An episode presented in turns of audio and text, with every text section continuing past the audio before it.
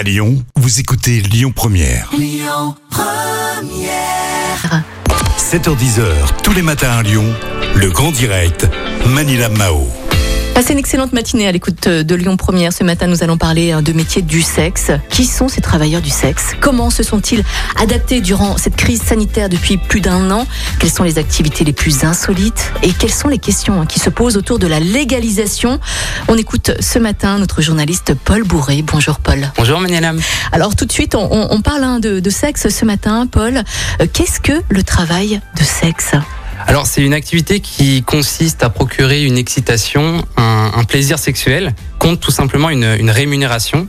Et euh, je vais te poser une question à mon tour. Quel est pour toi le métier du sexe le, le plus consommé? Bah Justement, là aujourd'hui, il y a le numérique. Je pense que tout le monde peut justement faire ce métier du sexe grâce à une webcam et à Eh un bien- ordinateur. Eh bien c'est ça, tu as tout à fait raison. Mais figure-toi que je t'ai posé cette question car on n'a pas totalement la réponse non plus dans, dans ce sujet. Il n'y a pas de stats exactes. Évidemment, on a fait notre petite recherche avec Emmanuel Rivals euh, de la, de la rédaction. Il serait aujourd'hui entre 30 000 et 50 000 travailleurs du sexe en France.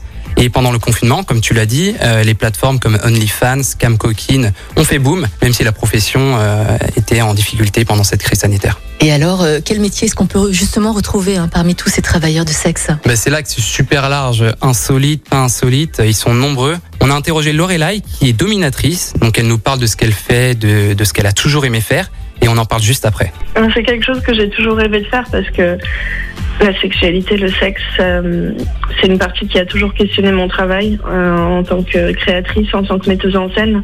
Je travaille autour de tout ce qui est sexualité sacrée. Donc, euh, parce que aussi j'ai eu une éducation euh, assez religieuse et que pour moi la, sexualité euh, questionne un peu le rapport qu'on a à la spiritualité, au divin. à- je sais pas, on peut appeler ça de mille façons possibles, l'élan de vie, la création, mais euh, je fais pas forcément de, de pont entre les, les disciplines et les, et les choses en fait. Alors Paul, qu'est-ce qu'une dominatrice?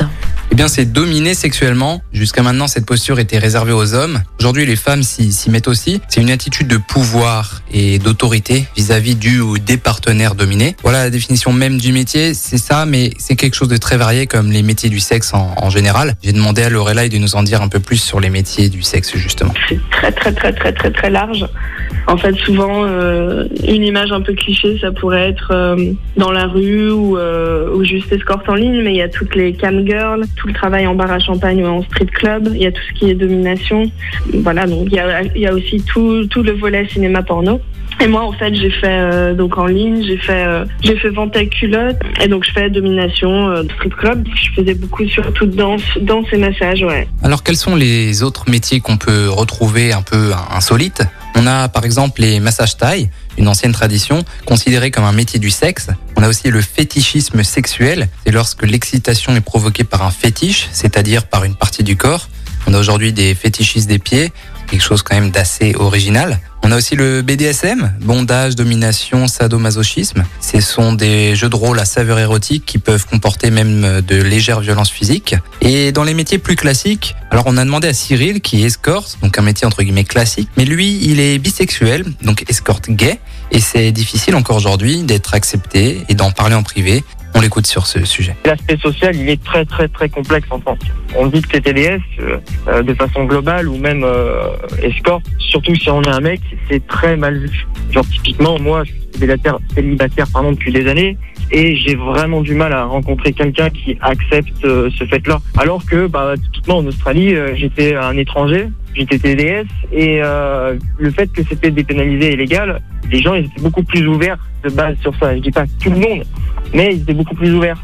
Ce qui fait que ça me gênait pas vraiment à rencontrer quelqu'un. C'était en mode ah ouais t'es TDS, bah cool, c'est bien quoi, tant mieux pour toi et puis voilà quoi. Et euh, en France, c'est j'ai j'ai limite la boule au ventre d'en parler quoi. Et Paul, qu'en est-il de la légalisation euh, des métiers des sexes? Eh ben, on s'est rendu il y a deux semaines euh, à la manifestation des travailleurs du sexe devant l'hôtel de ville de Lyon contre la loi de pénalisation des clients. Et je me suis rendu compte en, en échangeant avec euh, avec les travailleurs du sexe euh, que c'est cette loi en fait qui est la cause des, des, des mauvaises conditions de vie des, des travailleurs du sexe. En deux mots, que dit cette loi, donc c'est les prostituées qui sont considérées comme des victimes et les clients qui sont des délinquants qu'il faut punir. C'est sanctionné par une contravention de 1500 euros et 3500 en, en cas de, de récidive. Mais la signification, malheureusement, c'est qu'il y a une baisse de tarifs pour les travailleurs du sexe et donc une baisse de revenus. On a interrogé Christine sur cette loi. Elle est travailleuse du sexe et responsable de la commission travail du sexe avec l'association lyonnaise FRIS. Alors, euh, deux grands pays, la France et le Canada, il y a cinq ans, ont voté deux lois dites de modèle suédois. La Bill C36 au Canada, la loi de pénalisation des clients en France, loi qui est censée inverser la charge du crime, c'est-à-dire que la travailleuse du sexe est considérée comme une victime et c'est le client euh, le coupable. Trudeau, le président Trudeau, s'est engagé à revoir la loi, à réexaminer la loi d'ici fin mars. Et nous, on demande à la France de faire la même chose.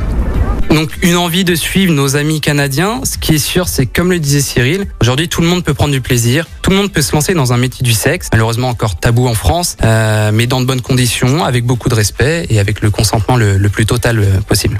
Et vous, qu'en pensez-vous? Pensez-vous qu'il faut légaliser ou pas hein, certains métiers euh, du sexe? Vous pourrez réagir euh, bien sûr euh, sur notre page Facebook. Vous allez retrouver bien sûr notre podcast, un article également. Et puis vous pourrez réagir euh, en commentant euh, l'article hein, sur notre page Facebook euh, Lyon Première. Merci beaucoup Paul. Merci Manila. Écoutez votre radio Lyon Première en direct sur l'application Lyon Première, lyonpremière.fr et bien sûr à Lyon sur 90.2 FM et en DAB+. Lyon